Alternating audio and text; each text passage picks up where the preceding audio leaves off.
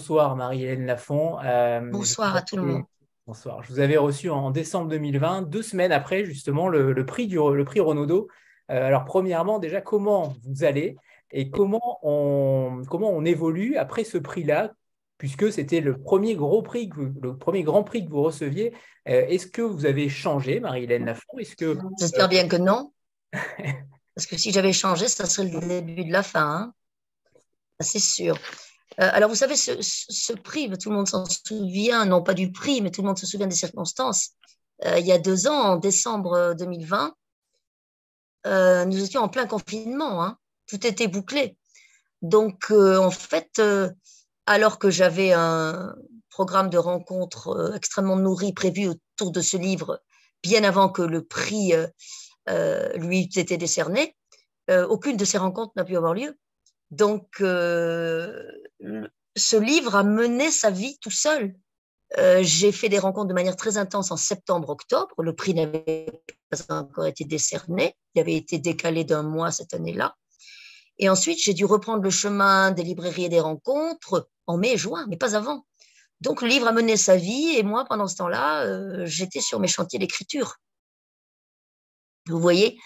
Donc, euh, ce que j'ai constaté simplement, c'est que moi, pas changé, je n'ai pas changé ni ma façon de travailler, ni mon rapport à l'écriture. En revanche, ce qui a changé, euh, ce que je n'avais pas du tout anticipé, hein, c'est euh, la réception d'un livre post-Renaudot. La réception d'un livre post-Grand Prix, que ce soit Renaudot ou autre, je pense que ça doit être à la puissance 100 pour euh, un concours, par exemple, vous voyez. La réception d'un livre après un prix de cet acabit n'est probablement pas la même que celle qu'elle eût été sans le prix. Voilà, ça, je crois pouvoir le dire. Mais c'est tout. En ce qui concerne le vertige de chantier, c'est-à-dire le, la sensation aiguë de n'être pas certain d'être à la hauteur de l'écriture, le fait d'avoir reçu un prix ne change rien. Là, sur ce point, j'ai une certitude absolue. Pour l'aval du livre, ça ne change rien, c'est-à-dire la partie chantier. Vous voyez Là où ça change quelque chose, c'est pour, probablement pour l'amont, c'est-à-dire la vie du livre dans le monde. Voilà. Très bien. Euh, alors, c'est votre quatorzième roman, vous avez écrit euh, plutôt tardivement, euh, qui se situe, comme beaucoup d'entre eux, dans, votre cantal de naissance, mais à la base, au début, ça aurait dû être un livre de nouvelles qui sortait en, janvier 2023. J'aimerais que Absolument. vous nous parliez de ce changement, de cette matière textuelle qui vous a sûrement happé à un moment donné pour finalement écrire les sources. Happé est le bon terme. Oui, en fait, nous avions pensé avec mon éditrice, Pascal Gauthier, j'avais pensé, elle en avait été d'accord, publier un livre de nouvelles. J'ai toujours écrit des nouvelles. J'en écris très régulièrement et euh, j'ai publié deux livres de nouvelles euh, qui ont été repris en 2015 dans Histoire au pluriel, qui rassemble presque toutes les nouvelles que j'ai écrites, mais pas toutes. Et euh, donc, euh, je pensais publier en janvier 2023 un livre de nouvelles qui était très avancé. Le chantier était très avancé. Et euh, simplement, euh, à partir de, hmm, très nettement, à partir de l'été 2021, et l'automne et l'hiver, etc., j'ai compris que ce chantier de nouvelles avait de moins en moins de nécessité à mes yeux et qu'en revanche, euh, il y avait un autre texte qu'il faudrait avoir hum, le courage, pour employer un terme un peu neutre, d'écrire. Voilà. Mais je n'étais pas certaine d'avoir ce courage.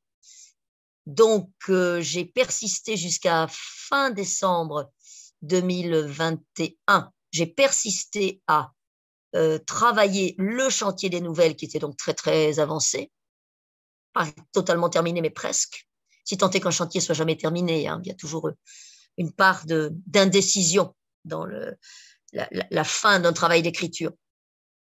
Mais bon, j'ai donc, euh, euh, avancé jusqu'à fin décembre et c'est seulement, il y a exactement un an en fait, hein, c'est seulement courant janvier que j'ai compris que c'était pas la peine de toute façon, que le livre de nouvelles ne m'était pas nécessaire et que ça faisait plus de 20 ans que je ne publiais que des livres qui m'étaient nécessaires, et que si je commençais à publier un livre qui ne me l'était pas, j'étais mal parti.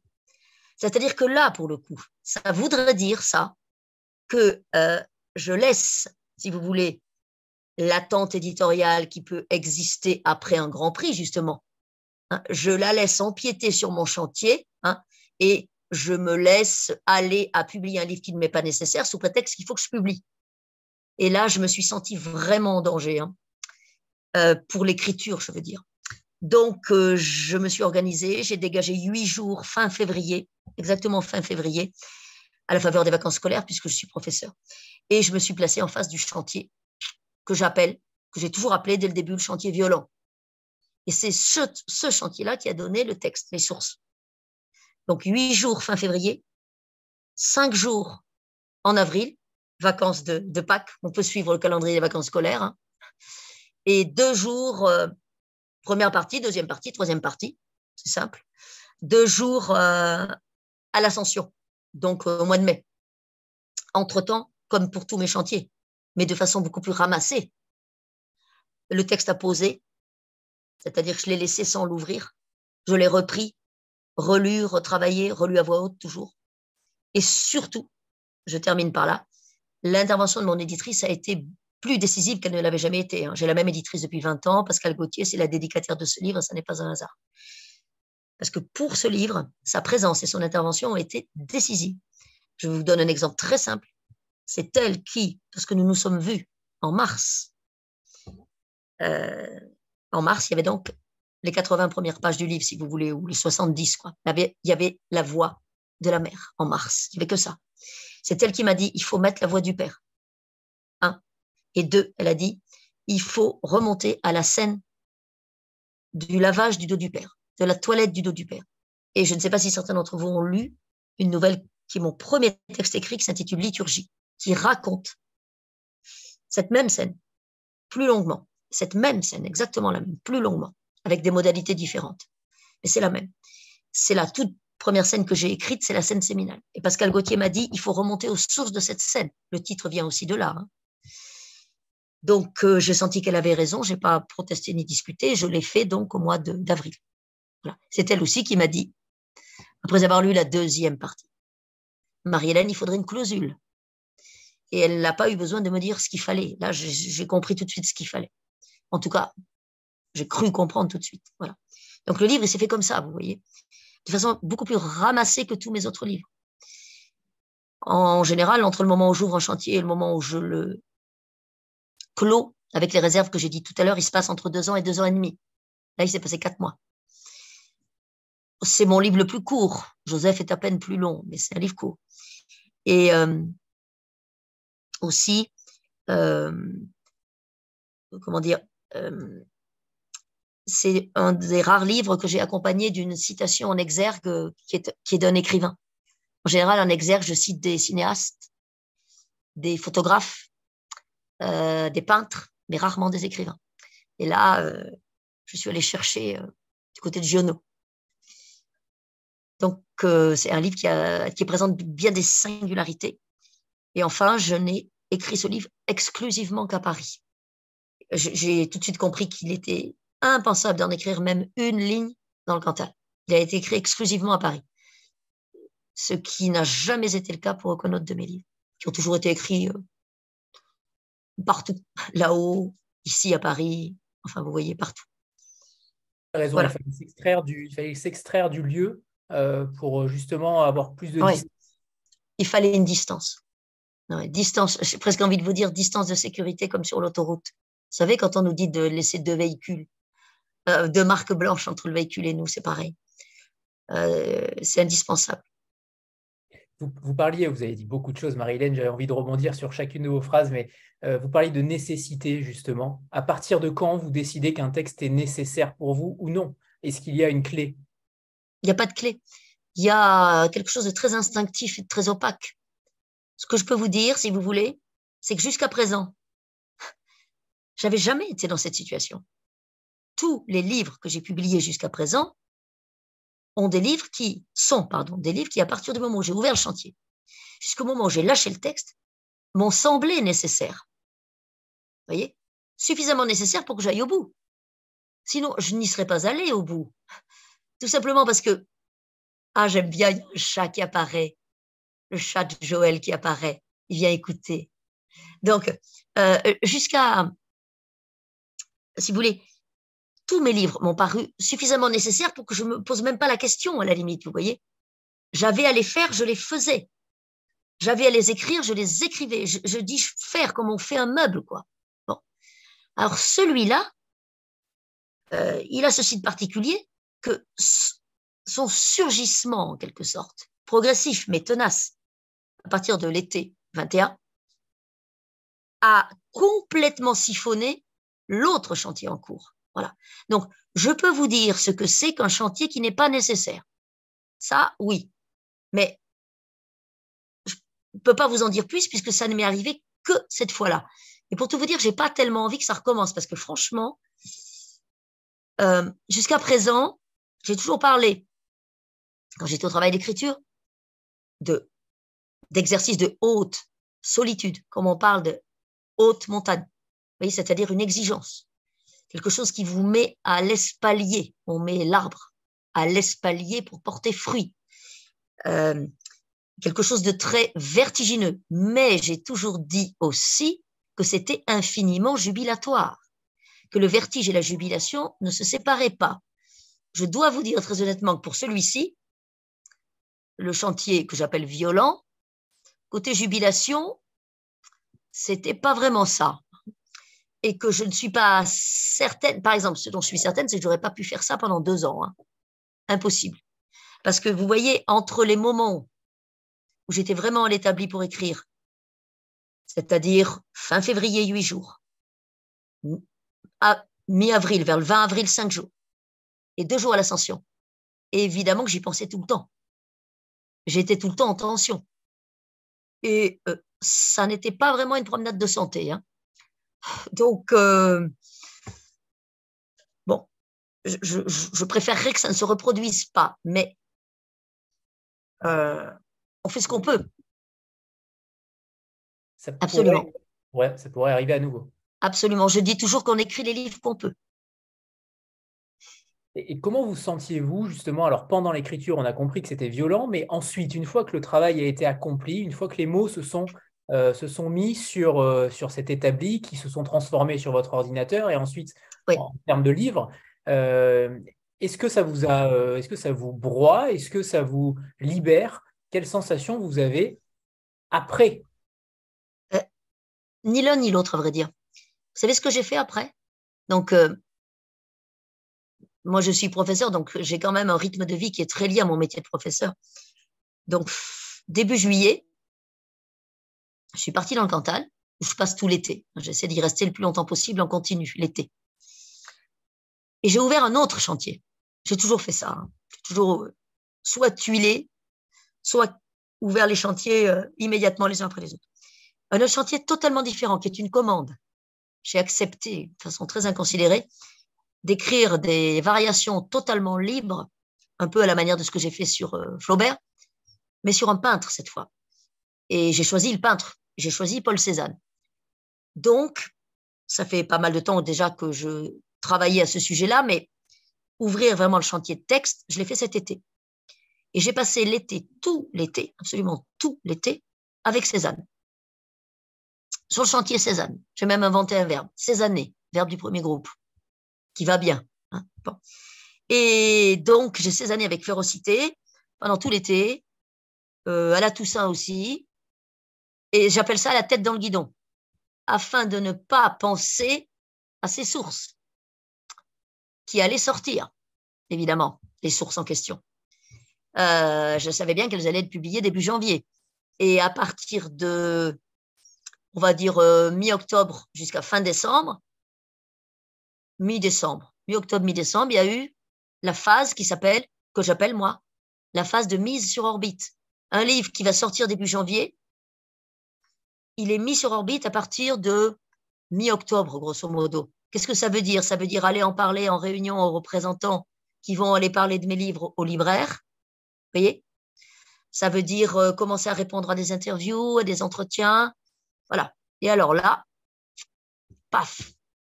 Euh, là, le texte m'est revenu, si vous voulez, en pleine face. J'avais lu les épreuves, bien entendu. J'avais signé le bon à tirer, bien entendu. Mais à partir du moment où j'ai compris que le livre allait exister comme objet, là, euh, pour celui-là, c'était très, très vertigineux, beaucoup plus que les autres. Et puis, euh, vous savez, moi, ça fait 20 ans que je publie des livres. Et j'aime bien dire que j'ai un côté ancienne bonne élève. Donc, je fais le travail. Il y a un travail à faire, je le fais. Donc, euh, ben, j'ai fait ce qu'il y avait à faire. Les réunions, les entretiens, voilà. Et euh, très, très vite, les libraires, c'est d'abord les libraires hein, qui ont répondu, mais alors magnifiquement. Les demandes ont afflué. Donc, euh, l'équipe de chez Bûcher, Sébastien, Sarah, Candice, Sylvie, qui sont absolument formidables et qui s'occupent de ça avec moi, parce que je ne pourrais pas faire ça toute seule. Hein. Euh, donc, euh, était à fond, voilà. Et bon, ça m'a préparé au fond à, ben, à cette première semaine de janvier, là, où grande librairie, où interview et où des, vous voyez, dès vendredi, jeudi, vendredi, samedi, là, hier, avant-hier, etc., première rencontre en librairie. Donc ça y est, le livre, il est parti. Vous voyez, au fond, je me rends compte en vous le disant, ce qui est peut-être un soulagement, peut-être, c'est que euh, il est parti et que le public neutre, c'est-à-dire le public qui n'est pas ma famille, qui n'est pas mes amis, va le lire, va s'en emparer, va tailler sa route dedans. Voilà. Trouver sa place, pas trouver sa place, dire, protester, enfin bon, voilà. Et ça, c'est la vie du livre. C'est ce que j'appelle jeter le livre dans le monde. C'est ce qui peut lui arriver de mieux et ce peut m'arriver de mieux. Et donc, j'en suis là, vous voyez. Mais je ne parlerai pas de soulagement c'est pas un règlement de compte et on n'est pas soulagé comme après un, un procès où le coupable aurait été condamné. Vous voyez ce que je veux dire? Voilà. Et en effet, vous avez bien fait de préciser que ce n'est pas un règlement de compte, que vous arrivez une fois de plus à, en faire un véritable roman, euh, même si c'est le roman peut-être qui, vous, euh, qui est le plus personnel pour vous, où on vous reconnaît évidemment dans le personnage de Claire, l'un des, l'un des trois enfants. Euh, alors, je le dis en toute transparence, puisque vous disséminez au sein du roman des éléments temporels qui vous correspondent, comme son âge en 2021. Euh, mais vous l'aviez déjà évoqué, ce personnage de Claire, dans votre roman Les Pays, il y a dizaine d'années. cette fille de paysan du Cantal, dans mm. un monde qui disparaît, qui part faire ses études à Paris, euh, est-ce que les deux romans se répondent, pourraient se répondre quasiment? Est-ce que ça pourrait être un diptyque, une suite des sources? Euh, Tous mes romans se répondent en fait, vous savez? Et vous avez raison, bien entendu. Mes deux romans les plus autobiographiques sont Les Pays et celui-ci. Mais je dis volontiers que tous mes textes sont violemment, je reprends cet adverbe, autobiographiques. Qu'est-ce que ça veut dire violemment? Ça veut dire que je suis partout pièces et morceaux découpés, cousus, décousus, recousus, déplacés, transposés. Il n'y a que moi qui sache à quel point j'y suis. Et d'une certaine manière, j'ai envie de dire que ça ne regarde que moi de savoir à quel point j'y suis. voyez? Ça, n'intéresse personne d'autre. Nos, minces biographies n'ont pas à être érigées euh, en, en, ouvrages considérables et déployés euh, en 500 pages The Spare, n'est-ce pas hein? Vous voyez ce que je veux dire hein? On, est aussi loin qu'il est possible de la littérature, on est bien d'accord. Bon. Bref, donc, euh, en ce qui me concerne, euh, euh, je m'arrange avec ce matériau qui est aussi mon matériau vivant depuis que j'ai commencé à écrire. et je dis volontiers que j'ai placé en exergue de celui de mes livres qui a l'air d'être le plus éloigné de moi, c'est un roman qui s'intitule Mots, qui a été publié en 2005 et qui est ressorti en folio, là, récemment, en même temps que Histoire du Fils. Mots, c'est Mohamed. Je dis toujours, Mohamed n'est pas né fils de paysan dans le Cantal. Ça se passe dans la banlieue d'Avignon, ça se termine à Marseille. Eh bien, j'ai placé en exergue de ce roman, et j'y accorde beaucoup d'importance aux exergues, une citation de Fellini qui dit Je suis toujours autobiographique, même si je me mets à raconter la vie d'un poisson. Voilà. Donc, on en est là. je savais bien que les lecteurs, parce que j'ai des lecteurs qui sont des athlètes, hein, donc euh, rien ne leur échappe, sont affûtés. Je savais bien que les lecteurs se rendraient compte que Isabelle, Claire, Gilles sont déjà dans les pays, que Claire, c'est la sœur du milieu. C'est celle qui monte à Paris avec le père et le frère, et qu'Isabelle est l'aînée, voilà, qui est déjà étudiante. Bon, bref. Donc, euh, même s'il y a des décalages d'âge, je savais bien que ce filigrane-là courait partout. Donc, euh, euh, ce roman, si vous voulez, est en lien organique profond avec tous mes autres livres, plus nettement, vous avez raison, avec les pays, et aussi de façon extrêmement intime avec cette courte nouvelle intitulée Liturgie, qui est mon tout premier texte, et que l'on trouve dans soit le recueil intitulé Liturgie, publié en 2002 courageusement par Bûcher-Chastel, soit euh, le, donc le livre auquel j'ai fait allusion tout à l'heure, qui s'intitule Histoire, dans lequel sont rassemblées toutes mes nouvelles, celui qui a eu le Goncourt de la nouvelle en 2016. Il y a liturgie là-dedans, c'est même le premier texte. C'est le court texte liturgie. Le dimanche matin, il fallait lui laver le dos. Les filles sont trois et les modalités sont différentes. C'est même, le même motif au sens pictural du terme. C'est ce texte-là que j'ai envoyé à Pierre Michon quand j'ai commencé à écrire, parce qu'il était court. Et Pierre Michon m'a répondu. Moi, je ne doutais de rien. Hein. J'étais à peine étonné que Pierre Michon me réponde. Enfin bref, il m'a répondu une courte carte que j'ai gardée comme une sorte de talisman, dans laquelle il me disait qu'il avait lu mon texte parce qu'il était court, comme je le comprends. J'ai jamais plus renvoyé aucun texte à qui que ce soit d'ailleurs. Hein. Euh, donc, euh, qu'il l'avait lu et il m'a encouragé. Il m'a dit il faut continuer, il faut travailler. Il a fait exactement ce que je lui demandais, quoi. Il m'a poussé comme ça dans le dos. Alors je vois, je vois euh, Valérie, je crois, qui écrit si Flaubert avait été vivant, elle aurait pu la lire aussi.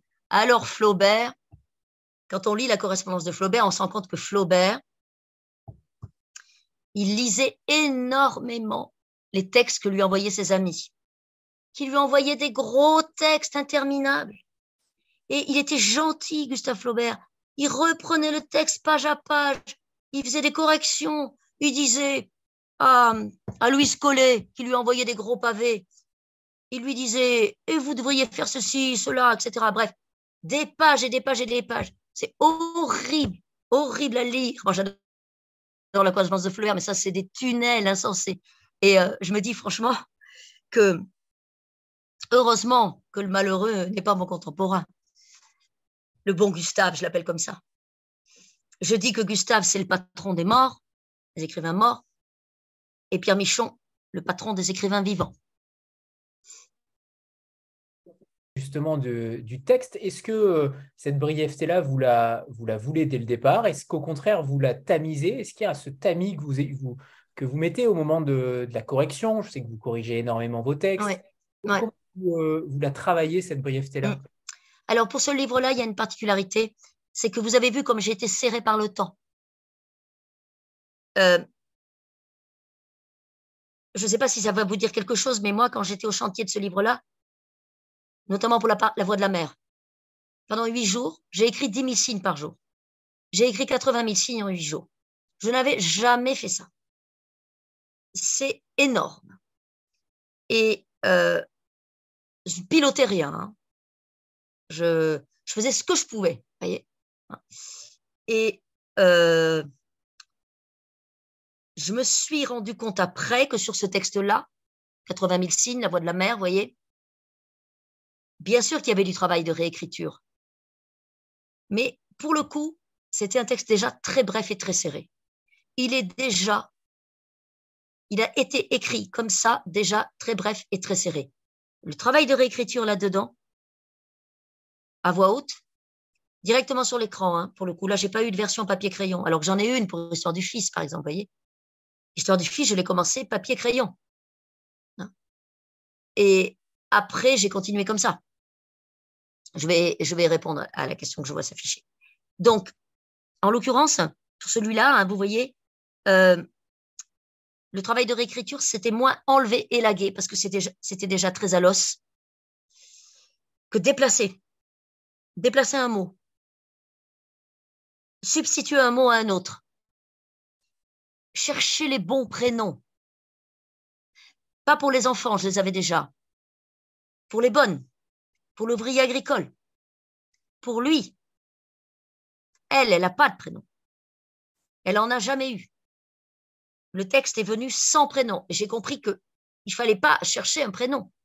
Elle est trop démolie pour avoir encore un prénom. Bien sûr. Bien sûr. Vous avez tout à fait raison de faire cette remarque. Alors, je dis, hein, en ce qui concerne, à, mon avis, ce livre-là, c'est la face nord hein, dans mes livres. Le plus doux de mes livres, c'est l'annonce. Le moins rude, parce que il faut pas se leurrer, hein.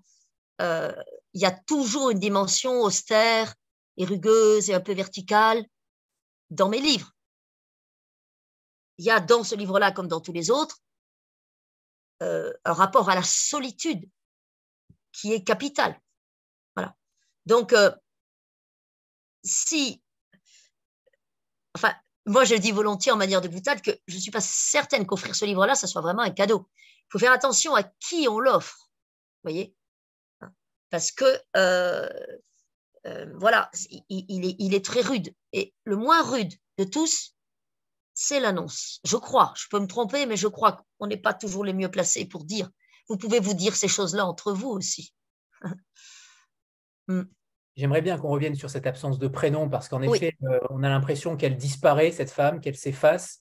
Et, je précisais qu'en effet, même les animaux ont un prénom parce que euh, c'est frappant euh, de voir à quel point elle n'a pas de prénom, mais en même temps, elle est, elle est extrêmement présente en nous. On a l'impression qu'elle est, qu'elle est assez proche de nous. Et ça, ça c'est ce que vous faites vraiment de merveilleux aussi, notamment sur la brièveté des choses, sur les mots justes, mais c'est aussi pour nous faire apparaître des personnages qui sont, qui sont d'apparence en filigrane, mais qu'on voit véritablement extrêmement euh, présents chez nous, euh, dans nos pièces. Au moment de la lecture, on a l'impression qu'ils sont présents aussi. Et, ça, je trouve que euh, que ce soit au niveau des émotions ou au niveau de la, corpulence, on parlera du corps tout à l'heure aussi, qui est c'est fondamental. Très, très, important dans votre roman. Mais j'aimerais que vous reveniez sur cette absence de prénom. Elle est venue, certes, sans prénom, mais ce elle, ce lui. Alors, lui est, nommé, hein, c'est Pierre, mais il est nommé de manière très parcellaire. Voilà. Mais, il y a quand même chez vous cette façon de, d'utiliser cette troisième personne du singulier qui est, euh, qui est aussi frappante. C'est-à-dire que j'ai presque envie de vous dire, euh, sur la question du prénom, donc, hein, quand j'ai écrit les 80 000 signes, les fin février, vous savez, c'était au moment de la guerre en Ukraine. Je me souviens très bien que le mercredi, j'avais 40 000 signes, j'étais à mi-parcours. J'ai appelé mon éditrice pour lui dire que le livre de nouvelles ne paraîtrait jamais qu'il était mort en plein vol, explosion, et euh, lui dire que je faisais autre chose. Et elle m'a fait confiance tout de suite. Hein. Elle m'a dit envoyez-moi ce que vous avez fait. Je l'ai envoyé une heure plus tard. Elle l'avait lu. Elle m'avait m'a dit continuez. Hein. C'est pour ça qu'elle est dédicateur du roman aussi. Et euh, donc, quand j'en étais là à mi-parcours, j'avais aucune conscience du fait qu'elle n'avait pas de prénom. Aucune. C'est seulement quand j'ai eu mes 80 000 signes quand je me suis arrêtée le dimanche soir, vous voyez, au bout de huit jours, c'est simplement quand j'ai eu ça que je me suis dit, elle n'a pas de prénom. Et euh, ça m'a paru incontournable. Incontournable. À aucun moment, je me suis dit, il faut lui en trouver un, il faut en chercher un. Techniquement, c'est pas difficile à insérer un prénom. Voyez? Par exemple, quand son père lui dit, j'aime pas ton fiancé, j'aime pas comment il te regarde. Eh bien, je pouvais glisser le prénom là. Elle se serait appelée Jeanne. Il aurait dit Jeanne, j'aime pas ton fiancé. Elle aurait eu un prénom. Vous c'est facile à faire techniquement, voyez? Mais non, c'est exactement ce que j'ai dit tout à l'heure. Elle est trop fracassée. Elle en a plus. Évidemment qu'elle en a un dans la sphère familiale, la fridière. Et évidemment que ce prénom, elle va le reconquérir ensuite. On peut l'imaginer. à partir du moment où on le comprend, elle va faire prendre la décision qu'elle va prendre, faire ce qu'elle va faire, le grand saut qu'elle va faire, et continuer à vivre ailleurs. On peut imaginer qu'elle va reconquérir un prénom, mais à ce moment-là, ça n'est plus son flux de conscience qu'on entend, c'est celui du Père. Donc on ne sait pas. Et lui, de toute façon, il ne la nomme pas. Pour lui, elle est innommable. Et elle le reste. Ça ne bouge pas. Elle le reste. Sept ans après, mille ans après. Elle, est nommable pour toujours. Et euh, la troisième personne. ça, c'est une très vieille histoire pour moi, la, personne. Voyez? Mais vous avez créé quelque chose quand même. Vous avez créé depuis longtemps euh, cette forme-là. Euh, qui s'impose d'une manière assez évidente. Quand on vous lit, en réalité, on se dit, mais oui, évidemment, il fallait faire ça. Moi, je ne peux pas faire autrement. Je fais ça parce que je ne peux pas faire autrement. Encore une fois, quand on fait dessus, on écrit les livres qu'on peut. J'ai mon premier roman, Le genre du chien. C'est un roman qui est écrit en jeu. Mais c'est un homme qui dit jeu. Il s'appelle Laurent, il a une quarantaine d'années, il est électricien. Et la femme avec laquelle il a vécu une histoire d'amour très intense pendant quatre ans l'a quitté. Elle est partie avec le vétérinaire. Bon. Voilà. Euh, là, je dis je. J'écris je. Mais vous voyez ce que c'est que ce jeu. Dans un autre de qui s'intitule Chantier, qui est un essai, un machin un peu étrange sur l'écriture, où je parle de l'écriture, je dis je aussi. Mais c'est un livre périphérique. Non pas qu'il ne soit pas à l'épicentre de l'écriture, mais c'est pas un livre euh, publié chez mon éditeur euh, Princeps, c'est-à-dire Buchet, et c'est un livre sur l'écriture, dans lequel je me suis davantage autorisée à écrire je. Mais de jeu frontal dans mes livres euh, de fiction, je, n'en ressens pas la nécessité. Je, il me semble hein, qu'on peut aller beaucoup plus loin avec la troisième personne, qu'elle est beaucoup plus beaucoup plus fluide, euh, qu'elle est beaucoup plus capable de s'élargir à la dimension, et c'est extrêmement regrettable d'avoir à le dire pour un livre comme celui-là, hein, mais à la, à la dimension de quelque chose qui serait universel. Si cette femme-là avait été la seule femme à encaisser ce qu'elle a encaissé, ça se saurait. Donc, euh, euh, Annie Ernaux, qui utilise tout à fait différemment les moyens de la langue sur ce terrain de l'autobiographie, élargit l'autobiographie d'une seule à la dimension de toute une génération, à la dimension de tous dans les années, par exemple, avec des moyens qui sont aussi différents qu'il est possible de ceux que j'utilise moi et que je mets en place moi. Mais euh, j'aime bien parler de l'étrave, vous voyez, de l'autobiographie, comme on parle de l'étrave du chasse-neige. Hein. Et avec le pronom masculin, féminin, et avec le on aussi. Elle me paraît beaucoup plus large. Et le faisceau me paraît beaucoup plus fin. Parce qu'en ces matières-là, il faut être d'une extrême précision. On n'a pas droit au surplomb, on n'a pas droit au jugement, éviter par-dessus tout le pathétique, la pitié dangereuse, la compassion. Ça, c'est impossible. Donc, euh, faut avoir, il faut mettre de son côté toutes les chances de la langue. Et moi, je n'arrive à faire ça qu'avec la troisième personne. Mais vous le faites admirablement bien. Euh, J'aimerais qu'on parle de la Trinité parce que dans ce roman, il ressort une certaine Trinité, trois époques, trois actes, telle une tragédie, trois enfants, trois césariennes en trois ans, 33 hectares à gérer, une mère de 30 ans. Alors aucune numérologie euh, à l'horizon, mais, mais, quand même, euh, ce triptyque-là constant, il habite ce roman. Qu'est-ce qui s'est passé, Marie-Hélène, pour, pour cette obsession euh, du, du 3 Surtout que vous ne le croyez pas si bien dire, hein, parce que cette obsession du 3, elle a commencé dans un roman que j'ai publié en 2003. Je suis désolée, c'est un hasard. Elle a commencé avant, hein, mais elle est, devenue explicite dans ce roman, 2003, sur la photo, euh, qui est, je dis volontiers que c'est le plus acrobatique de tous mes livres. Sur la photo, il y a trois mots dans le titre. C'est un livre qui est entièrement construit sur le 3. Il y a trois paragraphes à l'imparfait qui alternent avec trois paragraphes au présent. Les trois paragraphes à l'imparfait disent l'enfance qui ne finit pas. Les trois paragraphes au présent disent l'impossible présent, justement. Et le lien entre les deux, c'est un homme qui s'appelle Rémi, il a un prénom. C'est le fils, c'est lui. Lui, le fils, Rémi. Donc, quelque chose de ternaire. Il, lui, le fils. C'est ternaire. Et ce fils a deux sœurs, trois.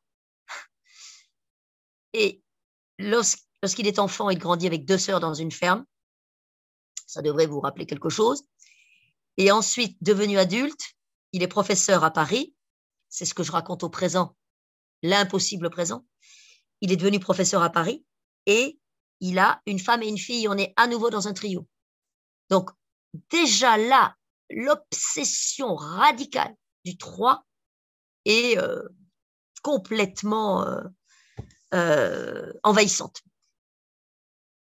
Et elle ne me quitte pas beaucoup, hein, au point que je me méfie du rythme ternaire, vous voyez, quand je travaille dans mes textes. J'ai tendance à mettre trois adjectifs.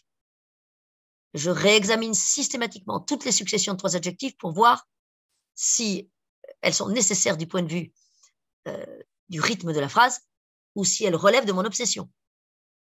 Je me surveille. Je sais très bien d'où vient mon obsession. Et dans ce livre-là, plus que dans tout autre, je savais qu'elle allait être partout, partout, à commencer par les trois parties, évidemment. Et quant à 33 hectares, j'y peux rien, c'est comme ça. C'est pas moi qui ai choisi. Euh, la ferme des origines, elle fait, elle fait toujours, elle existe toujours 33 hectares. Comme ça. Euh, je, on s'arrange avec euh, ce par quoi l'on a commencé d'être. À partir du moment où on se mêle d'écrire, ce qui est là est là. Donc, je, savais que dans ce livre, ça serait très présent. Mm. La première débute en, 1967 avec la narration de, cette, femme, l'autre en 1974, l'autre de Valérie Giscard d'Estaing, avec la narration de l'homme, justement, de ce père, et enfin 2021 avec l'héritière, on va l'appeler euh, ainsi. Euh, on ne va pas trop en dire non plus, mais quand même, euh, sur ces trois temporalités-là, est-ce que l'événement, le jour, l'élection par exemple de, VGE était un point d'ancrage pour vous permettre de parler du père? Euh, Non, alors je vais vous dire une chose concernant l'élection. Quand je commence, donc en février 22, là, quand j'ouvre la première partie, j'ouvre le chantier, la première phrase, elle est déjà là, hein, comme si elle était déjà là depuis mille ans. Il dort sur le banc. Point. Et avant ça, j'ai écrit la date. la différence de ce qui se passe dans Histoire du Fils, mon précédent livre, chaque tableau, je ne parle pas de chapitre, je parle de tableau, est précédé d'une date qui lui donne une sorte de titre en quelque sorte. Donc dans ce chantier-là, Histoire du Fils, les dates étaient venues très très très très tardivement, tandis que là, elles préexistent. La première, 10-11 juin. Il me faut un samedi et un dimanche. Vous savez, je vais sur Google, hein, je cherche un calendrier. Je me trouve un samedi et un dimanche de juin. 10-11 juin 1967. J'avoue que non. J'aurais dû, mais je n'ai pas vérifié la météo. Mais il me fallait la gloire de juin. On m'aurait dit que la météo était mauvaise ce jour-là, j'aurais gardé cette date parce qu'elle allait bien. Et euh, il fallait absolument que le pays, ce pays, là, 1000 mètres d'altitude, etc., soit dans sa luxuriance majuscule. voyez? Celle qui apparaît exactement la même dans l'annonce. Hein. Annette et Eric dans l'annonce, ils arrivent là, en juin, au même moment dans une cour aussi. C'est la même luxuriance, irrésistible. La même beauté irrésistible des choses que désormais cette femme n'aime plus. Cette femme n'aime plus le mois de juin. Elle le dit. Elle n'aime plus le mois de juin. Elle est séparée de la beauté des choses et de la luxuriance et de la joie. Et euh, c'est seulement après deux, trois jours que je me rends compte que c'est la semaine de la guerre des six jours. C'est seulement, ouais, je me rends compte, c'est la semaine de la guerre des six jours. Et j'insère ce motif dans le texte. Elle n'y est pas sensible, elle ne veut pas y être sensible. Lui a une autre lecture du monde. Ça, c'est la première partie. Quand j'attaque la deuxième partie, souvenez-vous, on est en pleine élection présidentielle en France. Élection présidentielle, euh, celle de cette année-là. On est en plein dedans. J'attaque un dimanche, lundi, mardi, mercredi pour euh, euh, la deuxième partie. Je travaille ces jours-là. Je me laisse traverser par la circonstance élection présidentielle et d'un seul coup, je me dis, mais évidemment, il faut l'élection de Giscard d'Estaing. Parce que l'élection de Giscard d'Estaing, pour l'histoire des couples, des hommes, des femmes, des divorces, elle est fondamentale. On a souvent oublié que c'est avec Giscard d'Estaing que est instauré, je crois que c'est 75, donc très vite, hein, le divorce par consentement mutuel. C'est énorme le divorce par consentement mutuel. Et cette femme et cet homme, on le comprend, euh, n'auront pas bénéficié de cela, puisque leur divorce a été prononcé en 70. Vous voyez? Et Valérie Giscard d'Estaing, c'est Simone Veil. C'est énorme dans l'histoire des femmes. Hein. les sept années de Valérie Giscard d'Estaing. Or, le père se méfie de Giscard d'Estaing. Il a beau jouer de l'accordéon, ça ne l'amadoue pas. Hein. Semblant de jouer de l'accordéon, dit-il. Voilà, parce que le père, le père, il est, il est, on le sent bien, il est ataviquement, viscéralement de droite. Il a voté Pompidou et Pompidou est d'une ascendance paysanne. Montboudif, c'est tout près. Le père connaît ça. Pompidou était rassurant. Giscard d'Estaing est à peu près illisible, mais on a échappé au pire. On a échappé à Mitterrand. On ne perd rien pour attendre, puisque Mitterrand, ça sera sept ans plus tard. Et ça, le père ne le sait pas. Hein. Ce que le père sent, et il a une intuition très juste, c'est que le monde dans lequel il a grandi, où la place de l'homme dominante est assurée de toute éternité, ce monde-là est en train de se fissurer. Et il voit bien qu'avec un Giscard d'Estaing, ça va se fissurer encore plus vite. C'est du moins ce dont il a l'impression. Ses filles vont être très vite majeures. Dans quatre ans, sa fille aînée sera majeure. Ça lui paraît extrêmement rapide. Et il voit que le monde bouge. Voilà. Et l'élection de Giscard d'Estaing, ça me permettait aussi de donner à ce texte ce que tout texte a, c'est-à-dire une dimension historique et politique. Nos vies sont traversées par l'histoire, la grande avec un H. Hein, je n'irai pas jusqu'à citer euh, Georges Perec. Hein, euh, et elles sont aussi nos vies travaillées au corps par la politique, évidemment par les décisions qui sont prises et qui ont un impact. Cet homme sent que mai 68, alors qu'il est à 1000 mètres d'altitude dans sa ferme, a un impact concret sur sa vie et qu'il ne peut pas faire comme si ça n'avait pas existé. Donc c'est fondamental l'inscription de cette date. Voyez et la troisième date alors Est-ce qu'elle a un, un, ressentiment particulier? Est-ce qu'elle est, euh, elle n'est pas là par hasard, c'est évident, on a compris, vous ne faites rien par hasard. Mais alors la troisième date, pour le coup, vous voyez, elle n'a de résonance que extrêmement intime et autobiographique.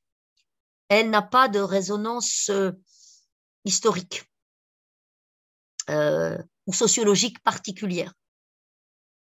Elle est euh, en même temps une date très partagée. Hein.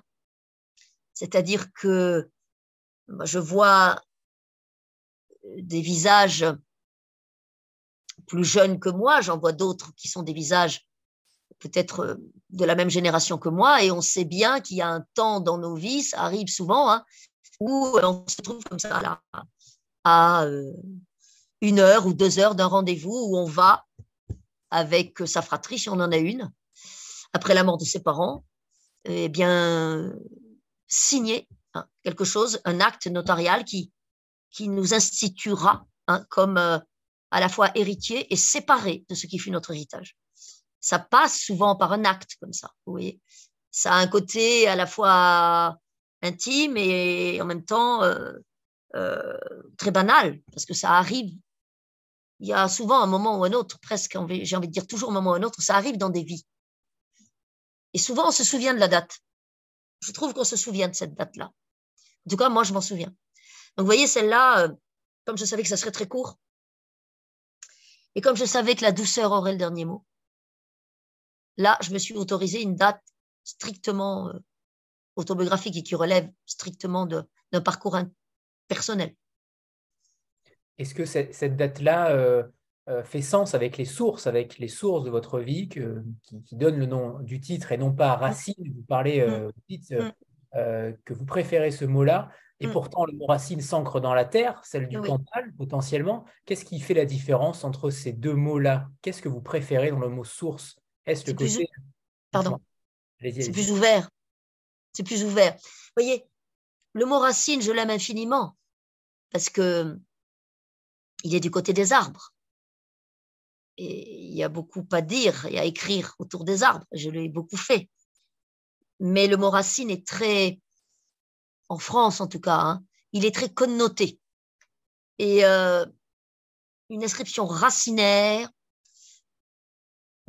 ça vous a très facilement des airs de, voilà, de, de, fermeture, de bastion. Vous voyez J'ai déjà une tendance psychique profondément insulaire. Je ne vais pas en plus donner dans ce registre-là. Vous voyez Je me méfie. Moins à la limite du regard qui pourrait être porté sur ma démarche que du que du euh, euh, que de moi-même voilà et euh, il y a, ça vient d'être souligné, il y a dans le mot source une fluidité, une, une ouverture, une douceur dont j'ai besoin. Voilà. Dont mes textes ont besoin, dont mon travail d'écriture a besoin. Et euh, la source, de la source, on part. Voilà. Et on, on va dans le monde en partant de la source et la source toujours coule en nous. Et elle suppose un rapport moins violent aux origines que le mot racine. Cela dit, j'ai un rapport aux origines qui passe beaucoup par cette dialectique entre attachement et arrachement, que j'ai moi-même souvent inscrite dans mes textes. Hein. Donc ça, attachement et arrachement, c'est plutôt du côté racinaire, évidemment. Et c'est en arrivant à la soixantaine, avec 25 ans d'écriture derrière moi, que je peux accéder à un ordre des choses peut-être plus doux. J'aime beaucoup le mot fluide. Vous voyez? On comprend. Alors, on n'a pas parlé encore euh, d'un des cœurs du sujet, d'un des cœurs du livre, c'est les, violences euh, faites aux femmes dans les couples, mmh. euh, de cette mmh. peur de l'autre qui jaillit dès les premières semaines euh, après le mariage, mmh. cette, intranquillité permanente, puisqu'elle n'est jamais tranquille, et, le début du texte, quand il dort sur ce banc, est un des seuls moments où elle est tranquille.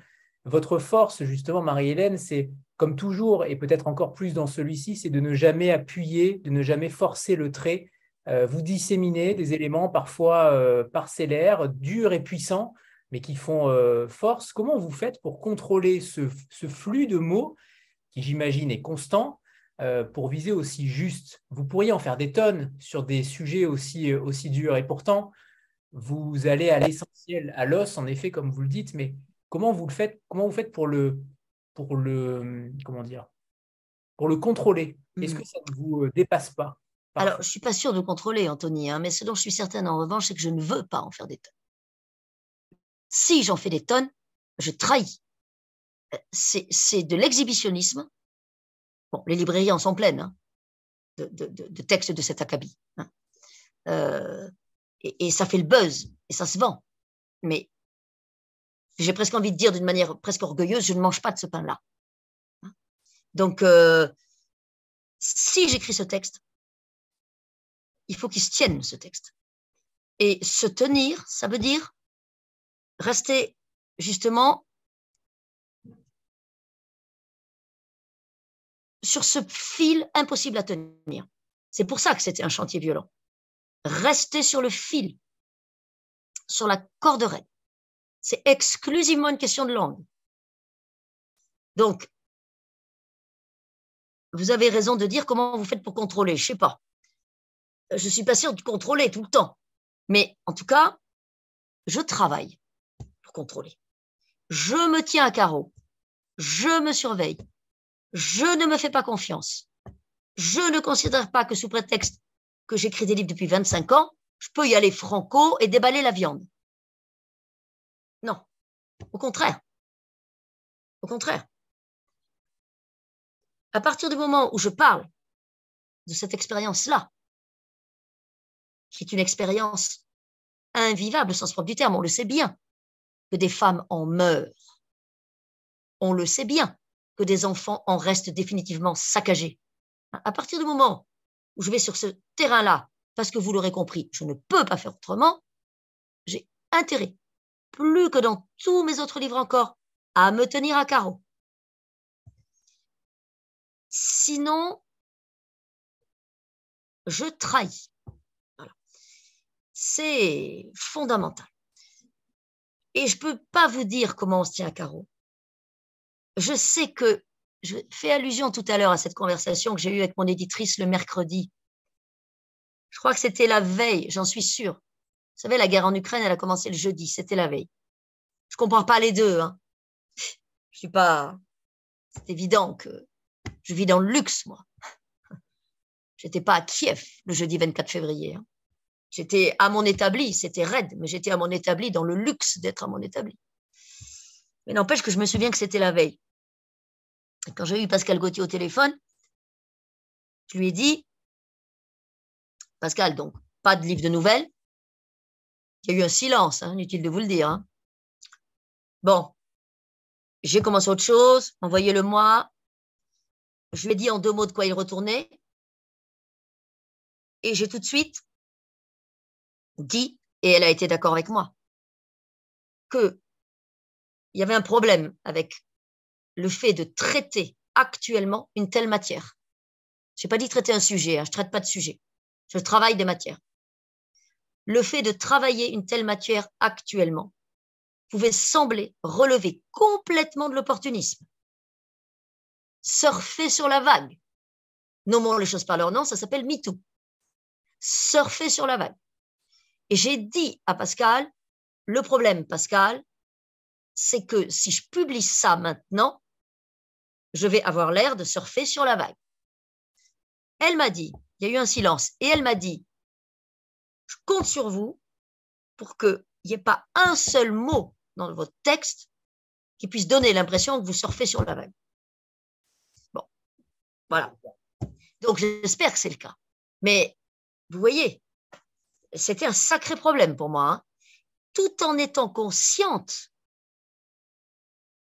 que, évidemment, depuis les années, depuis des années qu'a commencé MeToo, et puis il y a eu, disons les choses comme elles sont, il y a eu le consentement, il y a eu le livre euh, La famille agrandée, donc ces, documents textuels ont été publiés, ont euh, secoué à la fois le paysage éditorial, mais aussi surtout le paysage médiatique, ont le, retentissement qu'ils ont eu.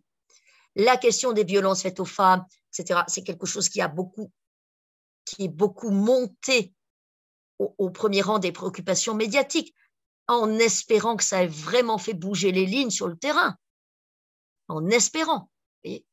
Bon, euh, donc je sais bien que tout ça m'a travaillé moi aussi pendant les cinq ou six dernières années. La nécessité qui s'impose à moi d'écrire ce texte maintenant, elle relève pas seulement de ça, mais elle relève aussi de ça. C'est-à-dire du fait que j'existe dans le monde tel qu'il est. Et j'entends ce que j'entends. Vous voyez? Euh, J'écoute ce que j'écoute. J'ai écouté un podcast sur France Culture qui s'intitule Des hommes violents, fait par un type dont le nom m'échappe, mais qui va publier un, si j'ai bien compris, je crois qu'il va publier un livre à ce sujet. Je me demande s'il ne s'appelle pas Voilà, Mathieu Palin. Voilà. Eh bien, avant d'être un livre, Mathieu Palin a publié, a donné un podcast sur France Culture. Des hommes violents. Je vous assure qu'il faut avoir écouté ça dans sa vie. Eh bien, par exemple, la deuxième partie de mon livre doit beaucoup à ce podcast. La deuxième partie, c'est-à-dire le flux de conscience de l'homme, Enfin, de en Florence conscience. le Père. Oui. Voilà. Elle doit beaucoup à ce podcast, évidemment. Parce que ce podcast, je ne l'ai pas écouté une fois. Je l'ai écouté plusieurs fois. Je l'ai ruminé. Il m'a raboté la gueule. hein. Bon. Et après, j'ai attendu. J'ai laissé passer du temps. Hein. Bien sûr. Il faut... Exactement. La, la, la référence est la bonne. Ça mature, comme le Saint-Nectaire. Anne-Marie, c'est à toi. Ouais. Anne-Marie, il faut activer le son. Ça devrait être bon. Est-ce que, Marie-Hélène, vous, nous avez préparé des extraits à lire? Oui, Eh bien, Parfait. On va commencer en attendant que Anne-Marie euh, d'accord. intervenir. On va commencer par le premier. J'ai pris un extrait dans la première partie, un extrait dans la deuxième. Parfait. Est-ce que vous m'entendez bien? C'est parfait. Allez-y, Marie-Hélène. Elle traverse la cour. Elle rentre dans la cuisine qui lui paraît sombre et fraîche. Elle n'aime plus le mois de juin. La vaisselle de midi est sèche. Elle la range avec des gestes lourds. Elle est lourde. Sa viande est lourde. Elle redonne un coup d'éponge à la table avant de se mettre à repasser. Il faudrait aussi balayer le lino, mais elle n'a plus le temps. Elle a trop traîné au jardin. Elle est toujours débordée. Claire et Gilles sont sur les balançoires.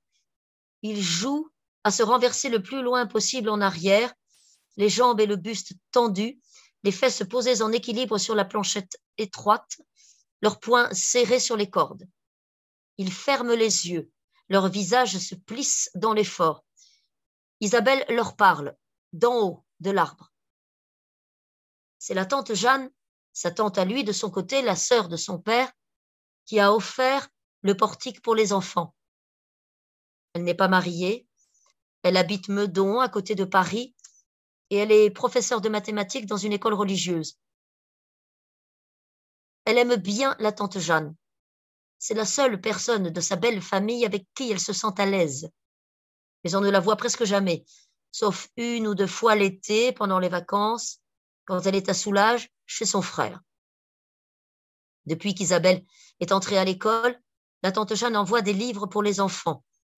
Elle a dit qu'elle le ferait à Noël et pour les anniversaires. Au début, les deux premières années, elle était venue passer quelques jours en été avant le 15 août. Il s'était retenu tant que sa tante était là. Elle ne sait pas exactement pourquoi la tante Jeanne ne vient plus, mais elle le devine. La tante a dû sentir que ça n'allait pas dans cette maison. C'est une femme qui connaît la vie. Elle a peut-être même essayé de parler à son neveu, qu'elle appelle encore Pierrot, comme quand il était petit. Mais elle s'est découragée. Les gens se découragent, c'est normal. Chacun a ses problèmes et s'occupe de ses affaires comme il peut. C'est le bout du monde ici. La famille est trop loin. Personne ne vient chez eux, sauf le facteur, le marchand de bestiaux ou le vétérinaire, et ils ne vont chez personne. Ils sont nouveaux dans le pays. Quatre ans, ça ne compte pas. On les appelle les Oriacois, elle le sait. C'est Annie qui le lui a dit. De notre côté, elle préfère vivre seule dans son trou. C'est difficile de toujours faire semblant. Demain, chez ses parents, elle fera semblant. On restera longtemps à table, elle se reposera, on parlera des jardins, des gens, des voisins. Sa mère raconte bien, elle imite les uns et les autres avec leurs manies, leur façon de faire, leurs accents. Tout le monde rit, même lui. Elle sentira le regard de son père posé sur elle. Mais son père est un doux. Il ne peut rien pour elle. Elle a fait sa vie comme ça. Elle va avoir 30 ans et sa vie est un saccage. Elle le sait. Elle est coincée, vissée avec les trois enfants. Il est le père des trois enfants. Il les regarde à peine, mais il est leur père. Il est son mari et il a des droits. Merci Marie-Hélène. Alors je rebondis sur le, pour, éviter que je, n'oublie, c'est euh, la matière du corps, euh, ce corps qui pèse, qu'on ne reconnaît plus, et vous écrivez, elle ne reconnaît pas son corps que les trois enfants ont traversé, elle ne sait pas ce qu'elle est devenue, elle est perdue dans les, replis de son ventre couturé, hachée par les cicatrices des trois césariennes. C'est une matière extrêmement importante, ce corps de cette femme-là, euh, meurtrie par les grossesses, ce corps qui grossit petit à petit, euh, que le mari ne reconnaît plus, que le mari va euh, peut-être prendre cette excuse-là pour, pour donner des coups, parce qu'on ne sait pas réellement pourquoi il donne des coups. Mm. Et lui non plus. Et lui non plus. Lui non plus ne le sait pas. Non. Non, lui non plus ne le sait pas. Euh, Parce qu'il ne l'a pas fait avec son ancienne euh, femme. il a eu une autre vie, le père, comme souvent les hommes de cette génération. Les hommes de cette génération partaient au service militaire. Ça durait longtemps. Ça durait 27 mois. Et lui aurait dû aller en Algérie, puis on ne sait pas pourquoi, il est allé au Maroc. Et comme elle le dit elle-même, elle le pense dans ses ruminations, personne n'est mort au Maroc. S'il était, était, allé en Algérie, il serait peut-être mort. Elle a ce désir, évidemment, hein, parce qu'elle sait que s'il était mort, sa vie, elle suppose, sa vie serait moins foutue. Elle en arrive à ça quand même. Hein. Elle en arrive à ça. Mais il a eu donc une autre vie, il a eu une autre femme. Et cette femme, on sent qu'il garde pour elle une sorte d'admiration intacte. Il dit c'était une maîtresse femme. Et il dit que jamais il n'aurait levé la main sur elle. Et le déchaînement, parce que c'est de ça dont il est question, de violence qui survient très tôt dans la vie de ce couple, euh, échappe à mon écriture. Je ne, je ne peux pas l'approcher de plus près que je l'ai fait là. Voilà, c'est ça que j'ai envie de vous dire. Je ne peux pas l'approcher de plus près. Je ne peux pas, ni par sa voix elle, ni par sa voix à lui, le réduire à une explication. Il n'y a pas d'explication. Il y a rarement une seule explication d'ailleurs. Souvent, il y en a plusieurs. Il y a un faisceau d'explications. Mais ça échappe. Il y a quelque chose qui échappe. À elle, ça lui échappe complètement. Et à lui aussi. Euh, c'est beaucoup plus dramatique pour elle que pour lui, évidemment. Euh, et lui, on le comprend, hein, euh, il a à la fois été effaré par sa propre violence et en même temps, en même temps, euh, il, a ressenti une sorte de jouissance qui le dépassait complètement dans ses actes de violence. Il l'a ressenti, ça c'est certain. C'est certain. Et c'est très difficile d'approcher avec des mots de ça, cette zone-là. Vous voyez, ça c'est vraiment une zone, j'ai presque envie de dire zone interdite. En tout cas, zone sismique, beaucoup trop secouée pour que je puisse y avancer avec les moyens qui sont les miens. Je ne sais pas y aller. Donc, je ne peux pas m'approcher plus près. Mais justement, sur cette deuxième partie où, où, euh, cet homme parle, euh, il ne regrette jamais ses actes. Non. Il fait dire sa vérité.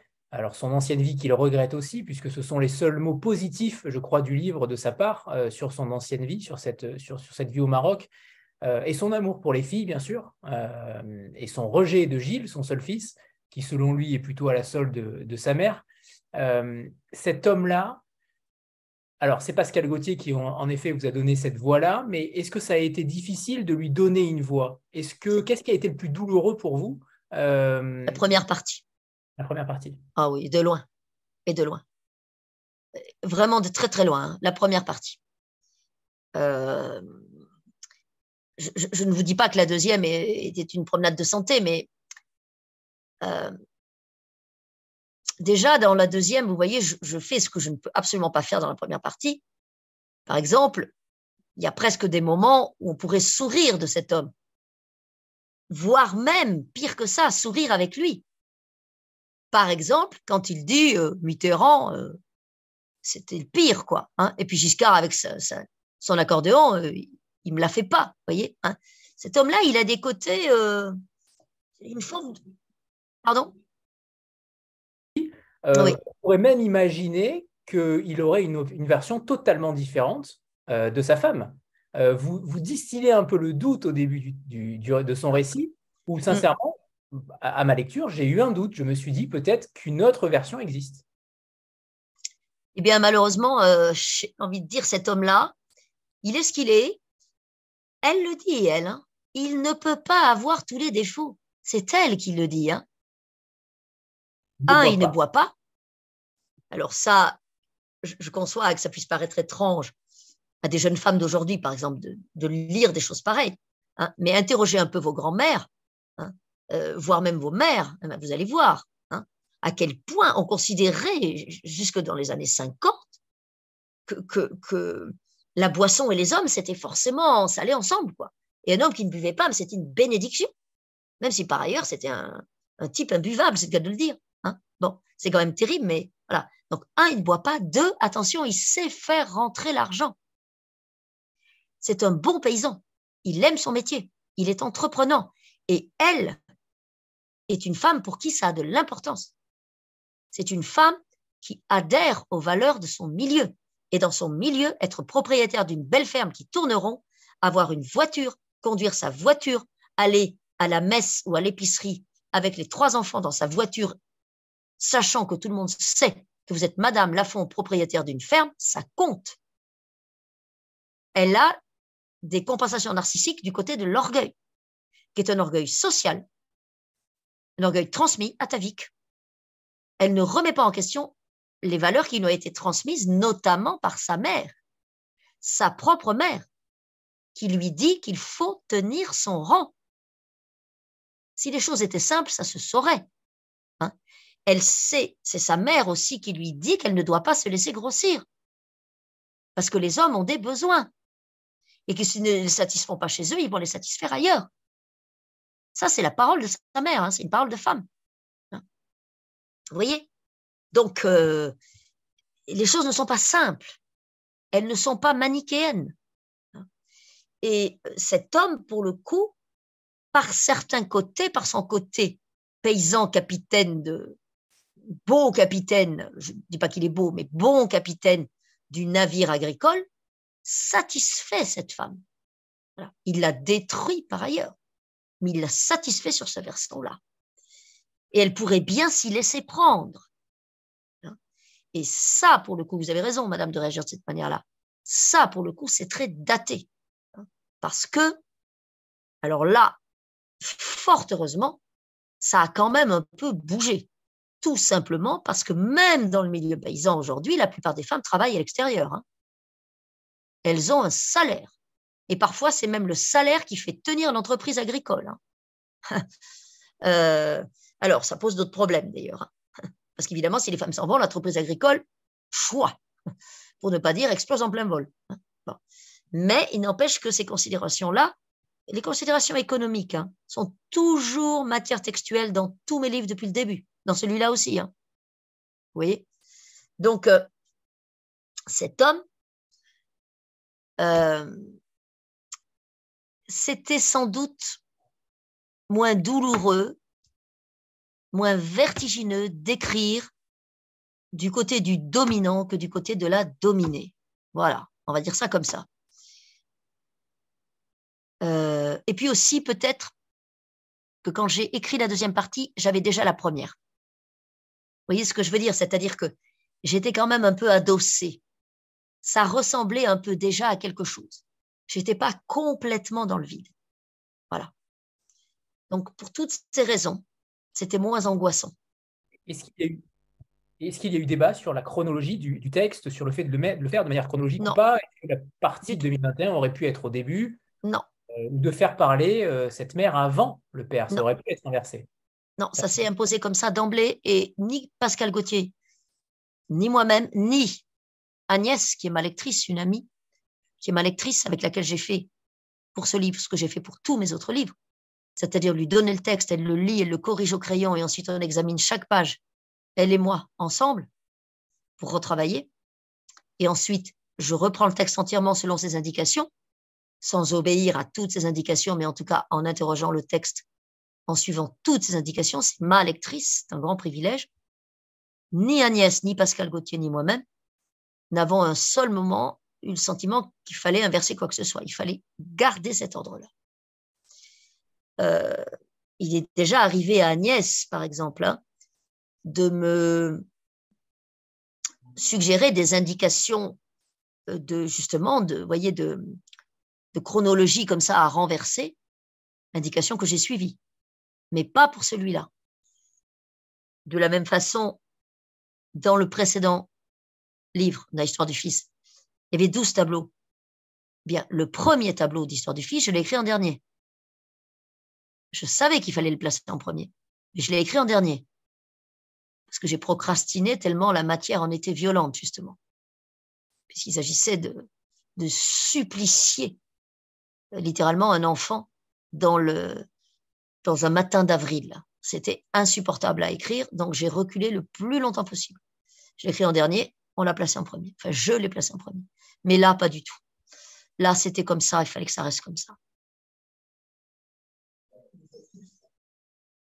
C'est votre région, et notamment la vallée de la Santoire, qui, il me semble, a failli devenir votre pseudonyme d'écrivain. Absolument, vous avez raison.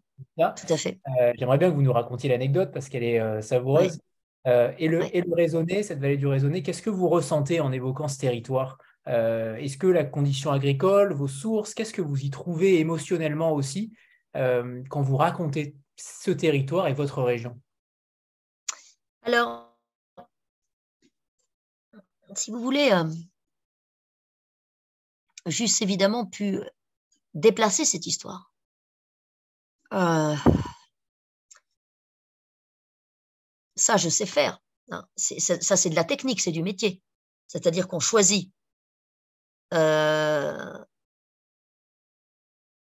un, lieu, si possible un territoire qui fait matière, et on situe les faits à cet endroit-là. J'aurais pu faire ça.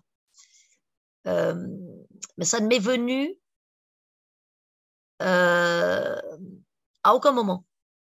Euh, j'aurais pu faire ça pour brouiller les pistes de l'autobiographie, évidemment. Imaginez bien. Mais j'ai eu le sentiment, rétrospectivement, hein, parce que j'y ai même pas pensé en écrivant, et j'ai eu le sentiment rétrospectivement que si j'avais fait ça, pour le coup, euh, j'aurais couru les risques du côté du pittoresque et de l'anecdote. Et ça n'est ni une promenade pittoresque, ni une anecdote. C'est un récit vital. Comme on dit d'un geste qu'il est vital. Voilà. Donc, euh, la question s'est même pas posée de délocaliser le récit, en quelque sorte, vous voyez. C'est le territoire séminal, de la même façon que le texte dont j'ai parlé tout à l'heure, liturgie, le texte séminal. On n'a pas impunément commencé d'être, on a commencé d'être. Voilà. On n'a pas choisi. Moi, j'ai pas choisi la vallée de la Santoire, 1000 mètres d'altitude, paysage majuscule, renversant de beauté, d'austérité, hein. paysage insulaire. Pourquoi insulaire? Parce que c'est loin de tout. Faut vraiment, on n'y passe pas. Pour y aller, il faut le vouloir. Non seulement dans la vallée, mais aussi dans la ferme. Parce que la ferme, je l'ai écrit par ailleurs, c'est le début des pays il faut y descendre par une route. Et la route s'arrête, la ferme. Et la ferme est une île, parce qu'elle est seule au milieu de 33 hectares. Imaginez un seul instant cette histoire dans un hameau ou dans un village. C'eût été différent, parce qu'il y aurait eu le regard des autres. Et cet homme et cette femme sont des gens, c'est atavique, pour qui le regard des autres compte énormément. Il se serait beaucoup moins autorisé de choses si les voisins avaient été là à même de voir ou d'entendre. Vous allez me dire, il y a Félix, il y a l'ouvrier agricole, d'accord, mais l'ouvrier agricole, il est considéré comme un écrasé, j'ai même pas dit comme un dominé, comme un écrasé. Donc il peut voir et entendre, c'est pas grave. Il est un peu plus que le chien, mais il n'a pas voix au chapitre, même si elle, la patronne, l'aime bien, parce que il est doux et il est gentil avec elle. Il l'aide, il est secourable, mais il voit tout, il entend tout, mais il n'ira pas répéter. Ça, c'est fondamental. Hein. Donc, ce lieu-là, si vous voulez, je ne pouvais pas en changer. Et de toute façon, je ne peux pas faire partir mes livres d'ailleurs. Je ne peux pas faire partir ma vie d'ailleurs. Je ne peux pas faire partir le geste d'écriture et la nécessité d'écrire d'ailleurs. Alors, c'est à la fois une limite et en même temps une force. Parce que ce pays est d'une telle exigence, d'une telle intensité, d'une telle beauté aussi, euh, que je n'ai jamais cessé d'en être irradié. J'ai toujours dit, depuis le début, que c'était une grâce d'être né là. Je pèse mes mots. Hein. Et hum, cette force-là, cette, euh, ce dur désir de durer qui procède de ce pays, fait que je n'en puis pas changer. Le peintre Vincent Biolès, que j'aime beaucoup, dit On ne peut pas sauter hors de son ombre. Eh ben voilà. Quant au, quant au pseudonyme, en effet, j'ai commencé à écrire tard. Et quand je caressais le projet d'écriture, vous voyez Romain Gary dans La promesse de l'aube avec sa mère, qui se cherche un pseudonyme. C'est quand même une grande scène de La promesse de l'aube, ça. Moi, je disais à personne que je voulais écrire. Hein. J'ai jamais cherché de pseudonyme avec ma mère. Hein. Mais euh, dans mon fort intérieur, j'en avais trouvé un qui me paraissait très bien. Santoire. Voilà. Pourquoi? Parce que c'est le nom de cette rivière et c'est aussi un patronyme. Hein. C'est un nom de famille, un très beau nom. Ça me paraissait parfait ce nom-là, ça me plaisait beaucoup. Et le jour où j'ai signé mon premier contrat, avec euh, mon éditeur qui restait le même, hein, euh, eh ben, j'ai oublié. J'ai oublié le pseudonyme. J'y ai pas pensé. C'était prêt dans ma tête, mais j'y ai pas pensé. Et ensuite, j'ai pas osé revenir en arrière, voyez. Dire, euh, je voudrais changer quelque chose dans le contrat, je voudrais mettre un pseudonyme à la place. Je l'ai pas fait. Et puis j'ai fini par me rendre compte mais assez lentement, alors que je suis professeur de latin et que je connais un peu d'étymologie, j'ai fini par me rendre compte que euh, dans Lafon, il y a fons. Fons, fontis, en latin, c'est la source. Donc, Lafon, ça signifie la fontaine, la source. C'est le lieu d'où jaillit l'eau. Étymologiquement, l'eau coule dans mon nom. C'est quand même incroyable elle coule dans mon nom. Euh, mon nom qui est le nom de mon père. Les femmes n'ont pas de nom. Elles ont le nom du père. Si ce n'est que, attention, circonstances exténuantes, ma mère portait déjà ce nom-là avant de se marier. C'est un hasard, mais c'est comme ça. Donc j'ai écrit ailleurs, hein, dans chantier ou ailleurs, je ne sais plus où, que j'étais Lafont au carré. Lafont deux fois. Vous savez, euh, au carré, comme on le dit mathématiquement. Je vois passer euh, une indication sur le pays d'en haut. En effet, dans Le pays d'en haut, qui est un livre d'entretien avec Fabrice Lardreau, publié chez Artaud, il est beaucoup question de cette prégnance géographique. Il y a un autre texte aussi que j'ai écrit, mais qui est de moins en moins disponible chez Guérin, qui s'intitule Traversée. Traversée et eux. C'est un texte court et qui commence par Au commencement, le monde est fendu. Et il s'agit de la vallée. La vallée qui est fendue, la vallée de la Santoire. Et en effet, j'ai vu passer aussi une indication concernant cette émission dont j'ignorais parfaitement l'existence, Chronique d'en haut, qu'on m'a demandé de, de faire il y a deux années, pas cet été mais l'été précédent. Je m'y suis livrée à cet exercice un peu étrange de la télévision sur le terrain, une télévision paysagère, j'ai envie de dire. Et euh, je crois que c'est le pays d'été, on le voit l'été, mais ça en donne une belle vision, oui, quand on ne le connaît pas. Ça en donne un aperçu. Et on entend, dans cette émission, on m'entend moi beaucoup, mais on entend deux messieurs merveilleux dont j'avais donné les adresses aux journalistes, qui sont euh, un ouvrier agricole à la retraite, Michel Javorec, et Pierre Soisson, un photographe, et qui sont tous les deux des gens qui ont vécu dans le Cantal, qui vivent depuis très longtemps, mais qui n'en sont pas comme moi originaires. Vous voyez? Euh, Qui sont venus d'ailleurs. Et ça, c'est fondamental. On peut trouver place aussi la greffe, vous savez comment on parle de greffe pour les arbres, peut prendre, peut trouver place. Oui. Et pour la source de Cécile Coulon, je vois aussi le Cécile Coulon, donc que vous connaissez tous, quand elle a commencé son émission, m'a demandé si j'acceptais de faire la première. Elle est venue dans Cantal, sur le plateau, et on a enregistré l'émission sur le plateau. Et quand elle m'a dit que son émission s'intitulerait La source, que je lui ai dit que mon livre, qui, paraîtrait en janvier, s'intitulait Les sources, on en est resté sur le flanc toutes les deux. Hein. On était très surprises l'une et l'autre. C'est une coïncidence heureuse.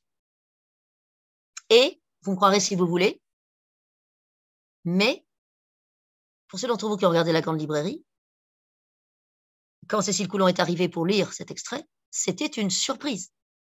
Je ne le savais pas. Euh, euh, Augustin Trapenard et toute l'équipe de la grande librairie m'avaient dit il y aura une surprise, mais je ne savais pas du tout que ce serait celle-là. Sachant que, si vous voulez un peu de géographie, la cerise sur le gâteau, le clan des Auvergnats, ne croyais pas si bien dire, puisque sachez que Cécile Coulon a vécu toute son enfance, son adolescence, donc euh, dans le Puy-de-Dôme, département limitrophe du Cantal, dans un très beau village, très très beau, qui s'appelle Saint-Saturnin du Puy-de-Dôme. Et moi, j'ai grandi, etc., à Saint-Saturnin, beaucoup moins beau, beaucoup plus petit, du Cantal. Donc, voilà la géographie. Ah, je vous écoute depuis la Godivelle. Alors, la Godivelle, c'est le must absolu de la beauté des choses sur le plateau du Césalier, la Godivelle. Est-ce qu'il neige aujourd'hui à la Godivelle On va nous répondre. Oui. Ah oui.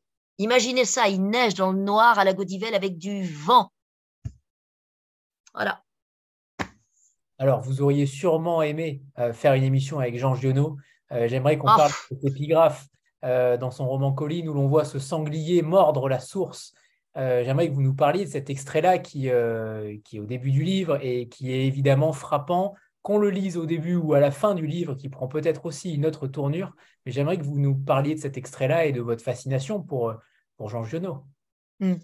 Oui, alors Jean Giono, c'est comme tous les écrivains que j'aime et qui comptent pour moi, c'est d'abord et avant tout un travailleur du verbe. Voilà, pour moi, il faut qu'un livre soit une aventure de la langue. Euh, Giono, Flaubert, euh, Michon, euh, et quelques autres, Claude Simon, pourraient me raconter l'annuaire, ça me ferait le même effet ce qui compte pour moi, c'est leur manière d'ériger, de travailler, de donner à la langue euh, un tour, comme on parle d'une tournure, vous voyez, qu'elle n'a jamais eu avant eux et qu'elle n'a que par eux. Voilà. Et Giono, qui est un homme complexe, qui est un homme euh, emberlificoté, qui est un homme dont la vie est complexe, Giono, euh, à cet égard, est absolument magistral. Alors, par exemple, vous voyez, il y a des livres de lui que j'aime moins que d'autres. Euh, j'aime moins Le Hussard sur le toit qu'un roi sans divertissement. Pour moi, un roi sans divertissement, mais c'est insupportable de, hauteur. C'est le genre de livre dont vous vous dites, après l'avoir lu, c'est même pas la peine d'écrire. Il n'y a rien à faire, tout a toujours déjà été fait. complètement. Euh, euh, en ce qui me concerne, le texte le plus intimidant à cet égard, c'est Un cœur simple de Flaubert, hein, qui, me fait encore cet effet-là. J'écris quand même, parce que, je, comme dirait François Mauriac, bon qu'à ça, ou pas faire autrement. Hein. Mais voilà, j'ai presque envie de dire ça. Ça relève du pis-aller. Hein. Bon. Bref, on fait comme on peut. Mais euh, Giono, donc, cette citation-là, je dois dire que je l'ai retrouvé parce qu'il y a quelques années, on m'a demandé d'écrire un texte pour, euh, pour euh, le cahier de Lerne qui a été consacré à Giono. Et donc, j'ai relu du Giono et j'ai écrit une sorte d'abécédaire à ma façon. Euh, pas un abécédaire pour Giono, mais enfin un texte à ma façon autour de Giono, bref. Parce que le, un abécédaire, j'en ai fait un pour euh, par exemple. Et euh, dans le cahier de Lerne aussi. Et donc, j'ai relu beaucoup de Giono et je suis tombée sur son sanglier. Alors là, je suis tombée sur le sanglier mort la source c'est pas mort à la source. C'est pas mort dans la source. C'est mort la source. C'est ça. Vous voyez, réinventer la langue. C'est ça. Il enlève la préposition. Il introduit un rapport direct entre le verbe et le complément. Moi, j'aime la grammaire. Hein. La langue, ça repose sur la grammaire, ça passe par la grammaire. Il introduit le. Et pourquoi je l'apparais à nouveau là? C'est bizarre. Je suis deux fois. mais qui a dû. Euh, bref, c'est pas grave. Étrange. Bon, bref. Donc, euh, euh, le. Comment dire le, la, puissance saisissante de, cette tournure-là, vous voyez, m'a complètement ébloui. Et quand j'ai commencé ce texte, le titre a été là tout de suite et l'exergue aussi, à cause du mot source. J'ai même hésité. J'aurais pu mettre juste le sanglier mort, la source. Et j'ai mis ce qui précède. Parce que dans ce qui précède, il est quand même question de l'heure de la sieste. Et ensuite, on va commencer par il dort sur le banc. Et il est fondamental pour moi que l'exergue tienne de manière très organique au texte qu'elle précède, sur lequel elle ouvre, auquel elle donne accès, dont elle est la pierre de seuil. C'est très important. C'est pas du tout illustratif. C'est pas un, petit machin comme ça pour faire chic. C'est organiquement lié au travail du livre, l'exergue. Et j'ajoute volontiers, même si ça fait toujours rire tout le monde, je suis le sanglier. Je m'identifie totalement au sanglier. Totalement c'est très bien. On, ne vous mangera pas euh, façon euh, Astérix euh, ce soir, c'est sûr. Le morceau serait un peu coriace. C'est de la viande de 60 ans. J'aurais mis un petit sanglier bien, bien, voilà. vous savez ce que, ce que je vais faire? Attendez, je vais me déplacer une seconde. Je vais aller vous chercher. Je vais aller vous chercher parce que j'aimerais bien tout à l'heure, quand on terminera, qu'on finisse sur un texte de Pierre Bergogneau. Je vous, je vous lirai un petit passage de Pierre Bergogneau qui parle d'un sanglier. C'est pas le même que celui de Giono. Je vous demande une minute, hein, je vais le chercher, je reviens. Avec grand plaisir.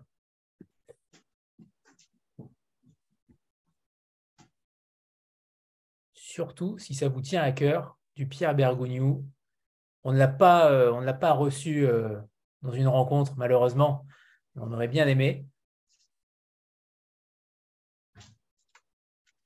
Voilà, on, pourra finir avec ça. Il faut que je le retrouve. Mais voilà, ça y est. Je l'ai, je vous, le lirai tout à l'heure. Ça marche. Euh, avant ça, on va faire une petite photo de groupe. Euh, on a l'habitude de faire cette photo de groupe à chaque rencontre. Voilà, Comment on fait une photo de groupe là-dedans Vous n'avez rien à faire, Marie. Ah, heureusement, ça tombe bien. Non, non, non. voilà, préparez-vous 3, 2, 1 avec ce magnifique livre qui est là. Et c'est bon, parfait. Alors, oui, oui, ça y est, la photo est partie. Vous savez, moi, je suis une ancienne élève des écoles catholiques. Quand vous faites ça, vous savez à quoi je pense? À un cantique qu'on chantait quand j'étais petite. Il est grand, le mystère de la foi, louange à toi, Seigneur Jésus. Parce qu'alors là, franchement, j'y comprends rien. Vous me dites, on fait une photo, c'est miraculeux. Vous dites, c'est fait, c'est fait. C'est fait. En tout cas, vous êtes beaucoup plus à l'aise avec la technologie puisque vous avez réussi quand même à répondre aux questions regardez le chat, répondre aussi aux questions qui ont été posées avant. Donc là, vous êtes surprenante, Marie-Hélène. Hein. non, mais une fois qu'on est branché, une fois que ça marche, c'est épatant ces machins-là. Mais l'anxiété chez les gens comme moi que ça, que ça provoque, voyez, euh, avant que ça ne fonctionne, c'est horrible, quoi. Mais bon, c'est peut-être parce que j'ai l'âge que j'ai, hein, j'en sais rien. Non, ça y est, c'est fait. Euh, avant, avant que vous nous lisiez euh, un autre extrait de mhm. votre livre et aussi un, extrait de Pierre Bergogneau, j'aimerais savoir, puisque la source est, principale dans votre texte, mais surtout l'enfance aussi. Est-ce que l'enfance est la source principale des individus que nous sommes? Est-ce qu'on peut se construire sans que l'enfance interfère? Est-ce que pour vous, c'est une obligation Est-ce que pour vous, il n'y a ben pas d'autres sources possibles? Oui, vous me l'ôtez de la bouche, c'est le passage obligé. Hein. C'est chronologique. Hein. On ne peut pas faire comme si on n'avait pas été l'enfant qu'on a été. Bon. Alors après, euh, tout dépend de ce qu'on en fait, de la distance qu'on arrive à prendre ou pas. Vous savez, euh, j'ai une amie, écrivain, avec laquelle je parle souvent de ça, euh, qui a eu une... elle dit toujours hein, qu'elle a commencé la vie par le meilleur, par le pain blanc. C'est-à-dire qu'elle a eu une enfance d'une douceur, une enfance de la douceur, de la joie, une enfance dans une famille où elle a été infiniment aimée. Et elle dit que après, tout, tout, tout paraît définitivement tiède, paraît définitivement inférieur à cette enfance-là. Voyez? En deçà. Alors, euh, je simplifie le problème. Que vaut-il mieux Une enfance fracassée qu'on a seulement hâte de fuir pour aller s'inventer ailleurs, ou au contraire, une enfance lumineuse comme un paradis pour toujours perdu, euh, et, qui devient presque une plaie? Je ne sais pas. Je ne sais pas. Euh, je, suis incapable de répondre à ça, d'autant plus qu'il est bien évident que la plupart des enfants sont entre les deux. Hein. Rien n'est.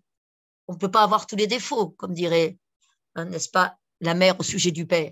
Donc, je crois que, en tout cas, quand on se mêle de créer, écrire, peindre, créer, la musique, etc., on a plus que tout autre, évidemment, à faire avec ce matériau-là, ça c'est sûr. Hein. Et euh, c'est un matériau très délicat, notamment parce qu'il implique d'autres que nous. Ça, j'y tiens beaucoup. On n'a pas été enfant tout seul. Hein. On a été enfant avec des parents. On a été enfant avec des frères et sœurs éventuellement. Donc ils sont là, hein. ils sont sur le bateau. Et si on se mêle d'en faire une matière littéraire, par exemple, attention, c'est extrêmement délicat. Leur vie à eux sont là aussi. Et ça, c'est une sacrée, c'est une donnée importante, vous voyez. Ah, absolument, absolument. C'est à toi. Alors, euh, bonsoir, vous m'entendez? Oui, très bien. Oui, bonsoir euh, tout le monde. Bonsoir Marie-Hélène. C'est un honneur de vous rencontrer et de vous écouter. Surtout, c'est un réel plaisir. Euh, je crois savoir que vous êtes professeur de français. Oui. Et alors, et latin grec, lettres classique. D'accord, mm. beau programme. Euh, je fais une petite parenthèse, mais j'ai déjà mis dans le chat, j'aurais adoré vous avoir en porte français parce que franchement, vous donnez envie. voilà. Et justement, euh, vos élèves vous ont-ils lu et euh, échangez-vous avec eux sur, sur les livres que vous écrivez? Merci. Non. Alors, mes élèves sont jeunes. Hein. Moi, pour pouvoir mener ma double vie, puisque j'ai toujours. Je suis professeur depuis l'âge de 22 ans et j'ai commencé à écrire à 34. Vous voyez, donc j'ai toujours été professeur en même temps que j'ai écrit. Et c'est seulement depuis euh, septembre dernier que j'ai euh, euh, pu me mettre à temps partiel. Donc dégager un peu plus de temps. Sinon, j'ai toujours enseigné à temps complet. Et pour pouvoir mener ma double vie et ne rien lâcher en termes d'écriture, je suis toujours restée en collège.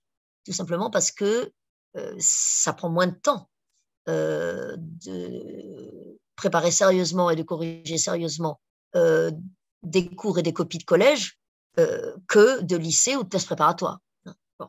Donc, j'ai des élèves en français, mes élèves ont 14 ans. Ils sont en troisième. Vous voyez, ça fait 25 ans qu'on me donne toujours des troisièmes. Mais latinistes et hellénistes sont parfois plus jeunes ou ont le même âge. Je ne vais évidemment pas mettre ce que j'écris, que ce soit celui-là ou n'importe lequel autre de mes textes, entre les mains de, jeunes gens de cet âge-là. Et surtout pas mes propres textes. Je dois même vous dire qu'il m'est arrivé d'avoir un échange, enfin des échanges un peu difficiles avec euh, la personne qui s'occupait, c'est plus la même désormais, mais qui s'occupait euh, jadis de la bibliothèque de mon établissement scolaire parce que je ne voulais pas que mes livres y soient. Voilà, je, si vous voulez, mes livres, ils sont dans les librairies et dans les bibliothèques. Les parents de mes élèves me lisent massivement, de plus en plus. Certaines, les filles plutôt à cet âge-là, à 14 ans, mais parfois un garçon. L'année dernière, il y avait un garçon. De mes élèves me lisent aussi. Mais je ne souhaite pas du tout que ce soit matière à discussion en classe. Du tout. Jamais. Si ils veulent venir me poser des questions, à l'intercours, euh, j'y répondrai bien sûr. J'ai parfois le bonheur de voir certains de mes anciens élèves venir en librairie, éventuellement avec leurs parents, ça m'est déjà arrivé. J'ai évidemment les élèves de, l'année en cours qui, au mois de décembre, arrivent avec des livres à faire signer, dédicacés, parce qu'évidemment, c'est chic hein, d'arriver chez la grand-mère, la marraine, la tante ou l'ami des parents avec un livre dédicacé, c'est mieux. Donc, eux, ils ont la dédicace à domicile qui viennent à la fin, ils sont un peu gênés, les adolescents, vous les connaissez, ils sont un peu gênés. Ils sortent le sac de leur, euh, le livre de leur sac comme si c'était une revue pornographique, vous savez, jadis. Hein. ils font ça prudemment parce qu'ils ont peur que les autres se moquent d'eux. Vous voyez le genre, enfin, vous les connaissez. Bref, mais globalement, ça se passe extrêmement bien avec eux. Mais ça ne étonnera pas de savoir que j'ai un rapport un peu vertical à la classe. Je suis un professeur un peu autoritaire, donc euh, jamais les élèves ne vont essayer, vous voyez, par exemple, de se mettre à me poser des questions personnelles sur mes livres pour gagner du temps et qu'on fasse pas le vrai travail pendant ce temps-là. Ça, n'arrive jamais, ça. Hein. Donc, euh, voilà, avec les élèves, on est, on est au travail de la langue, de la littérature, et je sais bien qu'ils savent que j'écris, et je sais bien, et je, ça, je le laisse percer. Je sais bien que quand on est en train de travailler sur la grammaire, de travailler sur la langue, sur un texte. Je ne peux pas le faire comme si j'écrivais pas. Le fait que j'écrive depuis 25 ans fait partie de ma façon d'être professeur. À charge pour moi, bien entendu, que ça ne rende pas mon rapport au texte plus opaque. Il faut que ce soit éclairant pour eux. Il ne faut pas que ça complique encore davantage les choses. donc c'est aussi une discipline. Mais honnêtement, euh, il y a une cohérence profonde entre mon métier de professeur et mon travail d'écriture toujours, toujours la langue au centre du terrain. Toujours. Vous voyez, par exemple, avec mes élèves, je parle au subjonctif plus que parfait. Eh bien, mes élèves, je peux vous dire qu'ils le comprennent parfaitement, le subjonctif plus que parfait. Et il y en a même certains qui me font le plaisir parfois d'en glisser un parfaitement utilisé dans un devoir d'expression écrite. Vous voyez? Donc, euh, le bain de la langue, nous y sommes ensemble. Bon, de temps en temps, je leur envoie une bonne charge, je ne sais pas, au subjonctif plus que parfait. Hein. Euh, je leur dis toujours qu'il faut avoir des registres variés. Hein, que si on n'a qu'un seul registre de langue, on est fichu. Il faut en avoir plusieurs. Moi, j'en ai plusieurs.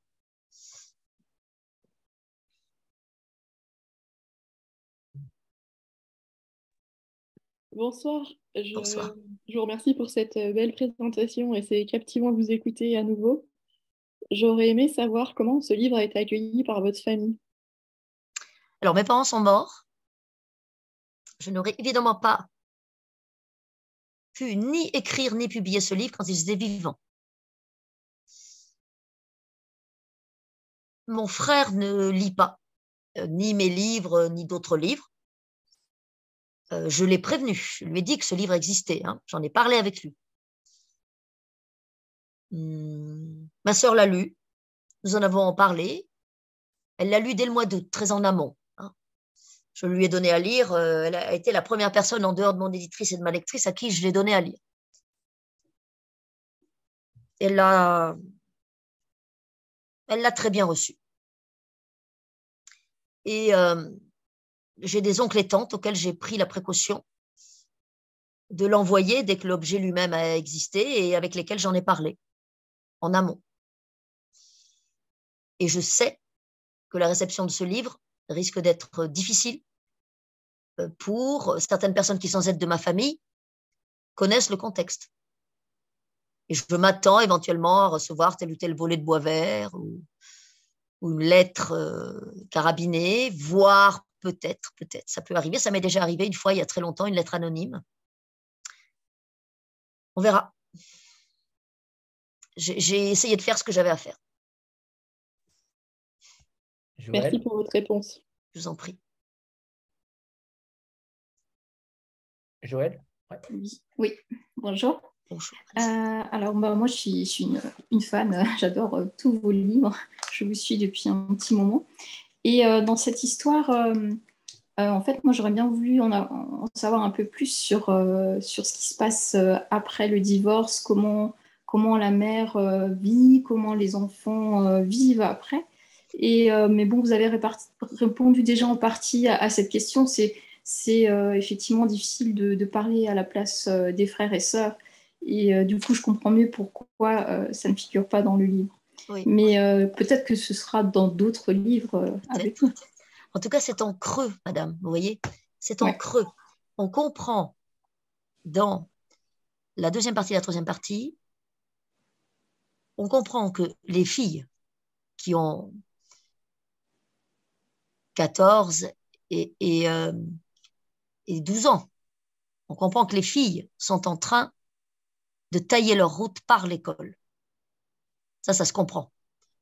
Et d'ailleurs, Isabelle, l'aînée, dans la première partie déjà, avait saisi la perche tendue de l'école. Hein, il était dit dès la première partie qu'Isabelle était vive à l'école, qu'elle apprenait bien, qu'elle faisait plaisir à voir dans la cour de l'école. Elle fait peut-être un peu moins plaisir à voir dans la cour de la ferme. Et on comprend dans la deuxième partie que ces filles sont fortement constituées, se tiennent fortement les coudes, tiennent tête. Celui qui est plus en danger, qui est plus vulnérable, qui est plus fragile, moins détaché du corps de la mère, c'est le garçon, c'est le fils. Cependant, les lecteurs qui sont incroyables, alors que ce livre n'a été publié que depuis, lecteur dont vous êtes, hein, n'a été publié que depuis le 5, m'ont déjà fait remarquer que vu la façon dont ce petit garçon s'entend avec son pépé, c'est-à-dire le père de sa mère, dans la mesure où on comprend bien que cette femme et ses trois enfants vivent à proximité immédiate de ses grands-parents maternels, eh bien, il y a des lecteurs qui m'ont déjà fait dire que ce, petit garçon, il serait drôlement bien avec son grand-père, qu'il trouverait auprès de son grand-père toute la douceur et, et l'enveloppement dont il a manqué jusqu'à présent, puisqu'il est évident, quelqu'un l'a dit, il me semble tout à l'heure, peut-être vous, Anthony, pardonnez-moi, il est évident que ce père a un rejet profond, instinctif de ce garçon. Pas des filles, mais du garçon. Et on comprend en creux tout ça. On comprend aussi en creux que cette femme a trouvé à s'employer dans ce que sa mère a mis au point, à savoir un élevage de volailles de volailles de qualité, voilà, pour le volailler d'Aurillac. Donc, dans cette petite économie fragile, mais tenace, sans doute a-t-elle trouvé une place que le père raille, mais qui existe cependant. Voyez? Donc, c'est fragile, mais c'est tenace. Et à la fin, il est bien dit, par Claire, dans le flux de sa conscience, qu'elle sait parfaitement que son frère et sa sœur se sont arrangés comme ils ont pu avec tout ça. Et on sait qu'elle a rendez-vous avec son frère et sa sœur. Mais c'est en creux. Et je ne suis pas, je ne suis pas certaine qu'il m'appartienne. En tout cas, pas dans ce livre. Et je pense qu'il ne m'appartient pas d'en dire davantage. Vous voyez? La, littérature en creux, c'est exactement ça. Vous avez mis les mots justes, euh, et c'est normal. Euh, mais, mais c'est ça, le, creux que vous distilliez, ce n'est pas forcément un suspense, euh, ce n'est pas forcément quelque chose de non dit, c'est un creux. Vous distillez des petits, petits, des petits cailloux en réalité pour, pour que le lecteur en sache assez, mais n'en sache pas trop non plus. Et, et c'est là où je trouve vous êtes d'une habileté assez incroyable parce qu'au final, quand on vous relit, je pense que vous méritez qu'on vous relise, que chaque roman soit relu pour avoir d'autres. On me relit souvent, j'ai remarqué. Enfin, on me le dit en tout cas. Mais on on vous entend plus, Anthony? Si? Si, c'est bon. C'est bon. Mais euh, euh, comment dire? Vous voyez ces creux, ces blancs et ces silences qui existent dans tous mes livres. Je suis bien placée pour savoir parce que j'accompagne beaucoup mes livres en librairie et en médiathèque. je suis bien passé pour savoir à quel point les, lecteurs, c'est-à-dire vous, les habitez. Hein, à quel point vous vous déployez avec ce que vous êtes dans ces blancs, ces interstices et ces silences. C'est aussi ça, la vie des livres en aval de l'écriture, vous voyez En amont, à l'établi, c'est une chose, et en aval, ensuite, quand ils partent dans le monde, ils sont faits pour être habités comme ça, pour être réinventés comme ça. Mais alors, euh, je ne crois pas que Nancy soit prévu. Il y a Metz qui est prévu. J'ai un, carnet de balles qui est tellement dément que je ne le sais pas par cœur. C'est complètement démentiel. Tant mieux. Euh, il me semble. je vais à Metz, à la Cour des Grands. Ça, j'en suis sûre, au printemps. Mais je ne sache pas que nous ayons une date à Nancy pour l'instant. Euh, et les. Comment dire le, J'appelle ça le carnet de balles, hein, mais le carnet de balles est complètement dément. Donc, euh, je ne sais pas quand euh, on va pouvoir euh, inventer des rencontres ici ou là. Enfin, on fait, on fait au mieux, on fait au mieux. Anne? Croyez-le, madame. Oui, bonsoir tout le monde. Bonsoir Marie-Hélène, c'est un plaisir de vous voir. J'avais eu la chance de vous rencontrer à la librairie Le Bleuet à Banon il y a ah deux ans au cours d'une rencontre épique où j'avais un endroit fabuleux de froid. Hmm. Je ne sais pas si vous vous souvenez, l'hiver. Si, je m'en souviens très bien. Septembre. Hmm. Et donc, euh, en fait, j'ai une question depuis le début à laquelle vous avez un peu répondu, mais je vais quand même tenter ma chance. Vous avez vraiment mis le projet euh, nouvelle euh, à la poubelle. On ne les verra jamais, ces nouvelles ou... Parce que moi, je, je voue une passion à tout ce que vous écrivez. Je vous ai découvert avec Joseph et je, je, je vous lis avec passion, mais j'adore vos nouvelles et j'étais un petit peu déçue tout à l'heure quand vous avez dit que ce projet mm. avait été mis. Euh, Alors, ce que je peux vous dire, madame, c'est mm. que en fait, ce qui va se passer avec ces nouvelles, probablement, vous voyez, par exemple, j'ai publié il y a quelques années une nouvelle au chemin de fer qui s'intitule Gordana, qui est devenue ensuite le texte séminal de Nos vies, le roman. Mm-hmm. Eh bien, euh, j'aime beaucoup cette maison. Il se trouve que récemment, je les ai rencontrés, euh, je les ai croisés à nouveau. Ils m'ont demandé si j'avais pas un autre texte. Eh bien, c'est ça que je vais faire. Vous voyez je vais prendre un autre texte dans ce corpus et je vais le publier au chemin de fer. Euh, le, le, site AOC, qui est un, un, site absolument magnifique qui publie des très très beaux textes, euh, me demande un texte. Eh ben, je pense que j'en prendrai un là, vous voyez. D'accord. Enfin, voilà, je pense qu'il y aura des, voilà, et il y aura des pièces et des morceaux qui paraîtront ici ou là, mais je ne reviendrai pas sur cette architecture de livre, elle, elle, elle est plus viable. Mais ça ne veut pas dire que je ne publierai pas un autre jour un autre livre de nouvelles. Parce que j'aime ça aussi, la nouvelle. C'est un... une forme qui, qui, qui me tient au corps, on va dire. Voilà. Merci beaucoup. Et merci pour cette soirée. Je vous en prie. C'était formidable. Merci. Oui. Lire un petit extrait. De Bergogneau. Bergogneau. Merci, bonsoir, euh, Marie-Hélène. Euh, j'ai attentivement écouté ce que vous avez dit tout à l'heure sur euh, le fait que ce texte en particulier avait fait l'objet d'une nécessité d'écrire qui vous a paru bien différente, en tout cas, de, vos autres textes. Et, vous avez également parlé de l'expression faire le travail pour, euh, pour tout ce qui est le lancement euh, et, et, la mise sur orbite du texte. Et c'est effectivement un moment où, où, le texte vous échappe et où devient le texte des lecteurs. Et euh, par rapport à un texte si personnel, si urgent à écrire, on, se doute bien que les lecteurs vont s'en emparer avec leur histoire personnelle, vont nous renvoyer beaucoup d'émotions, beaucoup de voilà, beaucoup de choses personnelles. Euh, moi, j'ai une question vraiment, euh, voilà, très, euh, très, très basique. Comment vous faites avec ça? Ben, Alors ça, ça a commencé. Hein.